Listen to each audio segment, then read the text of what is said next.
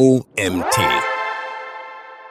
Warum Lead Routing wichtig ist und wie du typische Fallstricke vermeidest. Von Autor Alexander Mross. Das richtige Produkt zur richtigen Zeit am richtigen Ort. Diese Marketingformel hast du mit Sicherheit schon einmal gehört. Was so einfach klingt, ist in der Praxis alles andere. Wie du diese Herausforderung mit einem Lead Routing begegnest und dabei typische Fallstricke vermeidest, erfährst du in diesem Beitrag. Gerade in heutigen, zunehmend digitalisierten und automatisierten Geschäftsmodellen ist es entscheidend, den potenziellen Kunden in Klammern Lead zur richtigen Zeit mit dem richtigen Produkt anzusprechen. Allerdings kann dabei einige Zeit von der Lead-Generierung bis zur Kundengewinnung vergehen, insbesondere bei komplexen B2B-Produkten und Leistungen. Aus Unternehmenssicht ist es wichtig, diesen Zeitraum so zu optimieren, dass Verkaufswahrscheinlichkeiten erhöht werden und der Kaufprozess möglichst kurz ist. Dabei hilft ein strukturiertes Lead-Routing oder auch Lead-Management genannt. Darunter versteht sich die Steuerung von Leads entlang der Customer Journey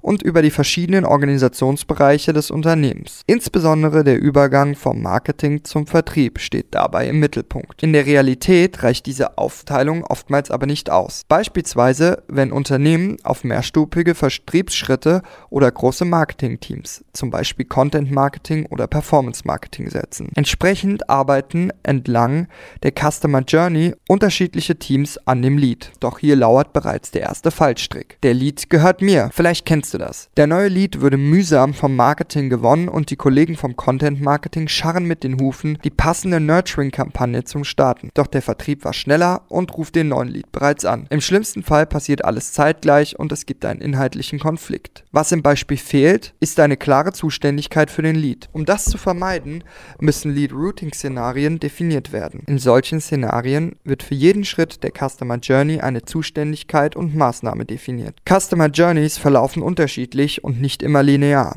Es müssen also vielfältige Szenarien für den Kaufprozess durchdacht werden. Dazu setzen sich am besten Marketing und Vertrieb zusammen und erarbeiten diese Szenarien gemeinsam. Bei der Konzeption solcher Szenarien beginnt man bei der Lead-Generierung und definiert dann den weiteren Verlauf entlang des Kaufprozesses. Bei Inbound Leads entscheidet zum Beispiel die Art der Anfrage des Leads über den weiteren Verlauf. Handelt es sich um eine Kontaktanfrage, so wird der Lead oft direkt zum Vertrieb geleitet. Werden eher allgemeine Informationen oder Marketinginhalte angefragt, können diese automatisiert vom Marketing bereitgestellt werden, wo der Lead zur weiteren Qualifizierung bleibt.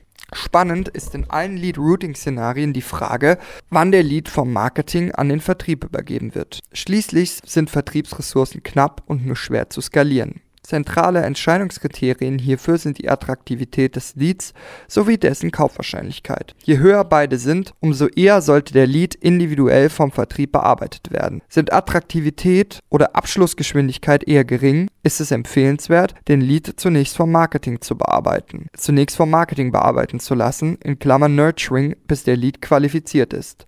Die schlechte Nachricht, für Lead-Routing-Szenarien gibt es keine Vorlagen, denn das Lead-Management ist stets individuell und abhängig von der Strategie als auch den organisatorischen Voraussetzungen zu definieren. Der Münchner Softwarekonzern EQS Group beispielsweise hat unterschiedliche Lead-Routing-Szenarien je Markt definiert. Das Unternehmen vertreibt Compliance-Software für Unternehmen. Seine Zielsegmente definiert EQS dabei vor allem nach Unternehmensgrößen. In Märkten, in denen EQS bereits eine starke Position hat und auch die Anzahl an Leads groß ist, ist dieses Kriterium hoch angesetzt. Das hat direkte Auswirkungen auf das Lead-Routing. Auf das Lead-Routing welches dadurch sehr selektiv ist. Zusätzlich ist definiert, dass qualifizierte Leads auch mehr als eine Reaktion auf Marketingaktivitäten gezeigt haben müssen. Der Vertrieb konzentriert sich in diesen Märkten also auf Leads, die sehr genau ins Zielprofil passen und bereits fortgeschritten in der Customer Journey sind. In Märkten, in die EQS Group gerade erst eingestiegen ist, ist der Vertrieb dagegen noch stärker auf Leads angewiesen. Daher hat EQS hier andere Regeln für das Lead Management und Leads werden deutlich früher und unabhängiger von der Unternehmensgröße übergeben. Die Qualität der Leads ist schlecht. Auch das kommt häufig vor. Der Vertrieb schimpft über die geringe Qualität von Leads aus dem Marketing. Oder das Marketing ist unzufrieden mit dem Follow-up nach der Lead-Generierung. Dieser Klassiker lässt sich vermeiden, wenn Marketing und Vertrieb vorher gemeinsame Regeln für den Übergabepunkt im Lead Management festlegen. Um Einigkeit über die Qualität von Leads zu haben, bedarf es messbarer Kriterien. Viele Unternehmen setzen hierfür ein Lead Scoring ein, welches die Kundenattraktivität und Kaufwahrscheinlichkeit bewertet. Dabei werden alle Reaktionen auf Marketingaktivitäten mit einer Punktzahl bewertet. Ergänzend können aber auch Eigenschaften des Kunden wie Unternehmensgröße, Seniorität oder Branchenzugehörigkeit in das Scoring einfließen, wenn ein auf Einfluss auf die Kaufwahrscheinlichkeit angenommen werden kann. Anhand des Scores wird definiert, wann der Lead übergeben wird. Eine andere Variante ist es, Kaufsignale zu definieren. Das können eine oder die Kombination mehrerer Aktionen des Kunden sein, die dafür sorgen, dass der Lead übergeben wird. Dazu können beispielsweise gehören das Ausfüllen von Kontaktformularen, der Besuch von Produktwebseiten, die Teilnahme an Events, offline sowie online, der Download von Marketinginformationen auf der Website und Reaktion auf das Lead Nurturing. Der Vorteil dieser Variante besteht darin, dass Kaufsignale konkreter sind als ein abstraktes Scoring. Das macht das Follow-up für den Vertrieb einfacher. Die EQS Group beispielsweise hat zunächst ein Lead Scoring gesetzt. Daher definiert das Unternehmen Kaufsignale, welche dem Vertriebsmitarbeiter konkrete Ansatzpunkte für ein Follow-up geben. Das ist beispielsweise der Download eines White Papers. Im Lead Routing ersetzen diese Kaufsignale nun das Scoring als Auslöser für die Übergabe eines Leads. Das alte Scoring ist ist dennoch nicht begraben. Der Score wird weiterhin ermittelt, da ein Indikator für die Häufigkeit aller Kaufsignale eines Leads ist. Was soll ich mit diesem Lied? Selbst wenn alles sauber definiert wurde und Einigkeit zwischen Marketing und Vertrieb herrscht. Viele Unternehmen scheitern daran, das Lead Routing sauber zu dokumentieren. Ein Lead Routing erfolgt nur in den seltensten Fällen händisch. Das ist nur dann möglich, wenn die Anzahl der Leads gering ist. Mit steigender Anzahl an Leads wird aber schnell eine technologische Unterstützung mit Automatismen benötigt. In der Regel erfolgt ein Lead Routing dann im Zusammenspiel zwischen Marketing Automation Software und CRM. Die Marketing Automation Software erstellt dazu Marketingprofile, in welcher die definierten Regeln in Klammern Scoring Kaufsignale erfasst werden. Sind diese erfüllt, erfolgt eine Weiterleitung ans CRM. Da dies alles automatisiert geschieht, findet natürlich keine manuelle Übergabe des Leads statt. Das stellt ein Risiko des Verlusts an Informationen dar. Im Ergebnis kann der Lead nicht optimal weiterverarbeitet werden. Daher sollte auch in automatisierten Prozessen eine Art Übergabeprotokoll erstellt werden, welches erläutert, wieso ein Lead übergeben vergeben wurde. Bei OpenSApp, Anbieter einer No-Code-Software zum Erstellen von Excel-basierten Apps, werden Leads größtenteils durch die Marketing-Automation von einer kostenfreien Software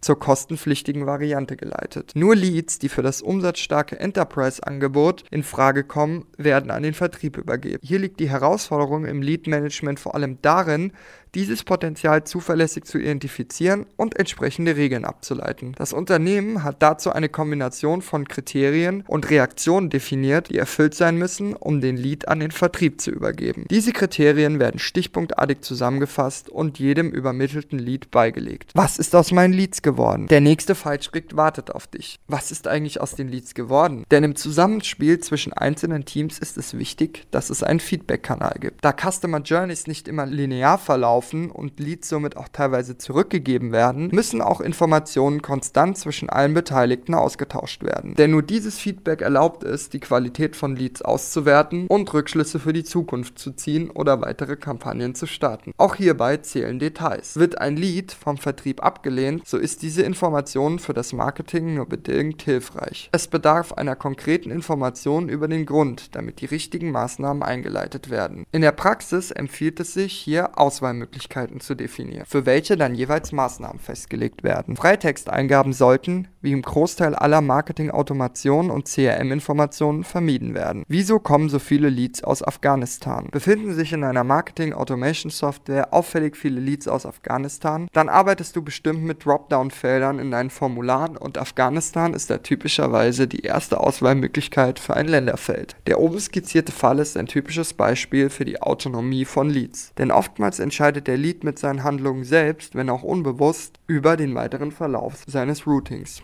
Ein falsch ausgeführtes Formular kann zu fatalen Fehlentscheidungen führen. Wurde das Dropdown-Formular mit der Länderliste blind geklickt, wird der Lead dem falschen Land- und Vertriebsteam zugeordnet oder, noch schlimmer, gänzlich ignoriert und gar nicht weiter bearbeitet. In diesem Zusammenhang ebenfalls fatal Selbst wenn solche Leads händisch korrigiert wurden, besteht weiterhin die Gefahr, dass der Lead diese Daten später wieder falsch überschreibt, wenn er im Laufe der Zeit ein neuerliches Formular ausfüllt. Unternehmen sollten daher immer wieder die Datenqualität überprüfen und abwägen, welche Daten sie tatsächlich abfragen wollen. So oder so steht ein Spagat zwischen dem Interesse an aktuellen Daten, in Klammern, welche der Lead netterweise selbst eingibt, und der Abhängigkeit von der Korrektheit dieser Daten für das Lead-Management. Das Dental-Tech-Unternehmen Your Veneer beispielsweise ist an einer schnellen Konvertierung von Leads interessiert. Die Plattform vermittelt potenzielle Kunden an Partnerzahnärzte. Im Interesse einer hohen Konvertierungsrate in der Lead-Generierung werden dabei nur minimal Daten, in Klammern nur die E-Mail-Adresse, erfasst. Eine umfangreichere Datenerfassung erfolgt dann manuell im Erstgespräch beim Zahnarzt. Das sorgt natürlich für händischen Aufwand und auch unqualifizierte Leads, was es dem Unternehmen nach genauer Abwägung aber wert ist. Trotz aller Technologien setzen viele Unternehmen spezielle Teams ein, welche generierte Leads prüfen und gegebenenfalls Daten korrigieren und ergänzen, um ein optimales Lead-Management sicherzustellen und zu vermeiden, dass kostbare Vertriebsressourcen in die falschen Leads gesteckt werden. Wir sind doch schon Kunde.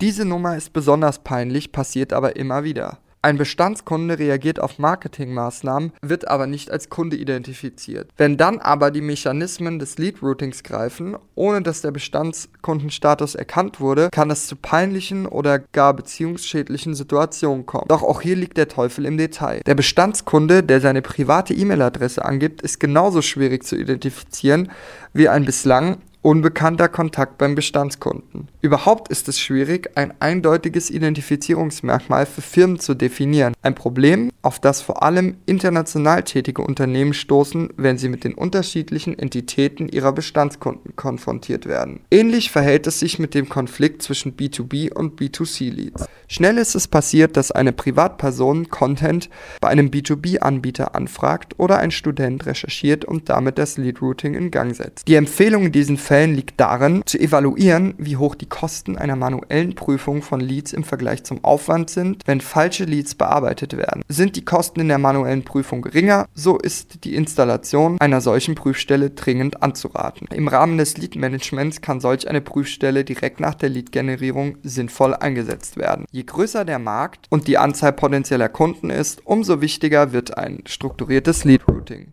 Insbesondere für Unternehmen, die stark auf Inbound-Strategien in der Lead-Generierung setzen, dürfte es elementar sein. Dann ist das Lead-Routing das verbindende Element zwischen Marketing und Vertrieb. Die Beispiele zeigen aber auch, dass ein Lead-Routing alles andere als einfach umzusetzen ist. Drei Dinge solltest du für dein Lead-Management mitnehmen. Erstens, es ist immens wichtig, dass Marketing und Vertrieb gemeinsam das Lead-Routing entwickeln. Wenn Einigkeit über eure Lead-Routing-Szenarien, die Messbarkeit von Leads und Übergabepunkte herrscht, hat euer Lead-Routing Erfolgsaussichten. Nur wenn Einigkeit über deine Lead-Routing-Szenarien, die Messbarkeit von Leads und Übergabepunkte herrscht, hat dein Lead-Routing Erfolgsaussichten. Auch dabei gilt, ein Lead-Routing ist nie in Stein gemeißelt und muss laufend gemeinsam analysiert und angepasst werden. Zweitens, du solltest dich nicht komplett auf Software verlassen und kritisch hinterfragen, bis zu welchem Punkt das Routing automatisiert werden kann. Weniger ist mehr und manchmal ist der wachsame Blick eines Menschen notwendig. Und drittens, Du wirst im Laufe der Zeit viel über das Routing lernen und dein Konzept immer wieder anpassen müssen. Daher ergibt es wenig Sinn, aus dem Stand mit dem ganz großen, allumfassenden Wurf zu starten. Vielmehr ist es empfehlenswert, sich agil ans Lead Routing ranzutasten, agil ans Lead Routing ranzutesten und beispielsweise mit ausgewählten Geschäftsbereichen anzufangen. Richtig eingesetzt kann Lead Routing am Ende zum Erfolgsfaktor werden, wenn die richtigen Kunden zur richtigen Zeit angesprochen werden, womit wir wieder bei unserer Ausgangsformel wären. Dieser Artikel wurde geschrieben von Alexander M. Ross. Alexander M. Ross ist Experte für Marketing-Automation und Lead-Management. Er unterstützt B2B-Unternehmen bei der Konzeption und Implementierung von Marketing-Automation-Projekten. Das war's auch schon wieder mit dem heutigen Artikel. Mein Name ist Dietz Prager. Ich freue mich, dass du mir auch heute wieder zugehört hast und würde mich freuen, wenn du morgen wieder einschaltest. Bis dahin.